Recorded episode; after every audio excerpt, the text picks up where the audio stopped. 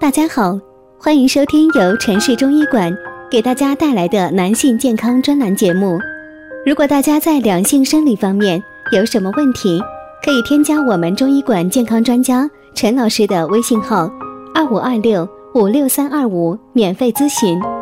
好了，现在由本栏目的主播为大家带来今天的节目。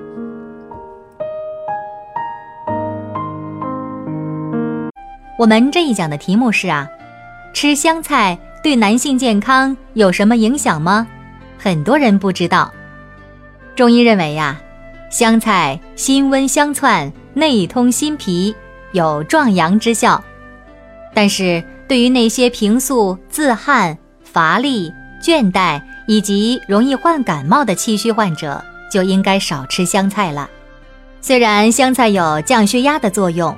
并且含有丰富的矿物质和维生素，但是香菜的确不能够多食用，这是因为香菜的气味通过挥发油散发出来，多食或者是长时间食用会耗气损精，严重的导致人气虚。原本就气虚的患者，那就更应该少量食用了，适当的吃一些香菜，可以帮助我们的肠胃快速消化。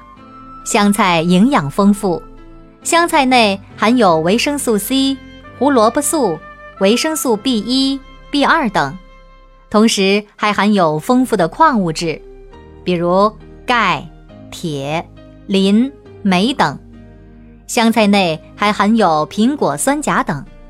香菜中含的维生素 C 的量比普通蔬菜要高得多，一般人食用七至十克的香菜叶。就能够满足人体对维生素 C 的需求量。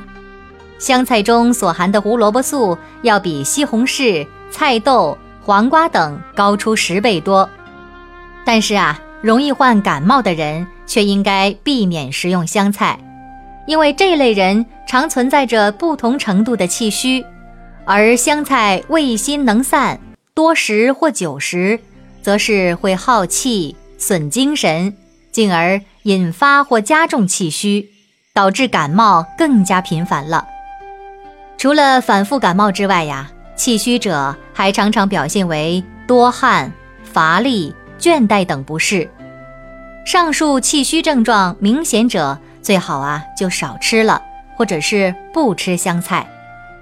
产后、病后初愈的患者也常常存在一定程度的气虚，因此呀，也是应该对香菜。敬而远之。香菜对男性没有多大危害。李老师建议听众朋友在日常的饮食当中，我们可以各种蔬菜来进行搭配着吃，这样既保证了营养，也满足了我们的品味。好了，今天的节目就到这里了。对于我们讲的还不够清楚的地方，您可以在下方留言评论哦。如果大家在两性生理方面有什么问题，可以添加我们中医馆健康专家陈老师的微信号：二五二六五六三二五，免费咨询。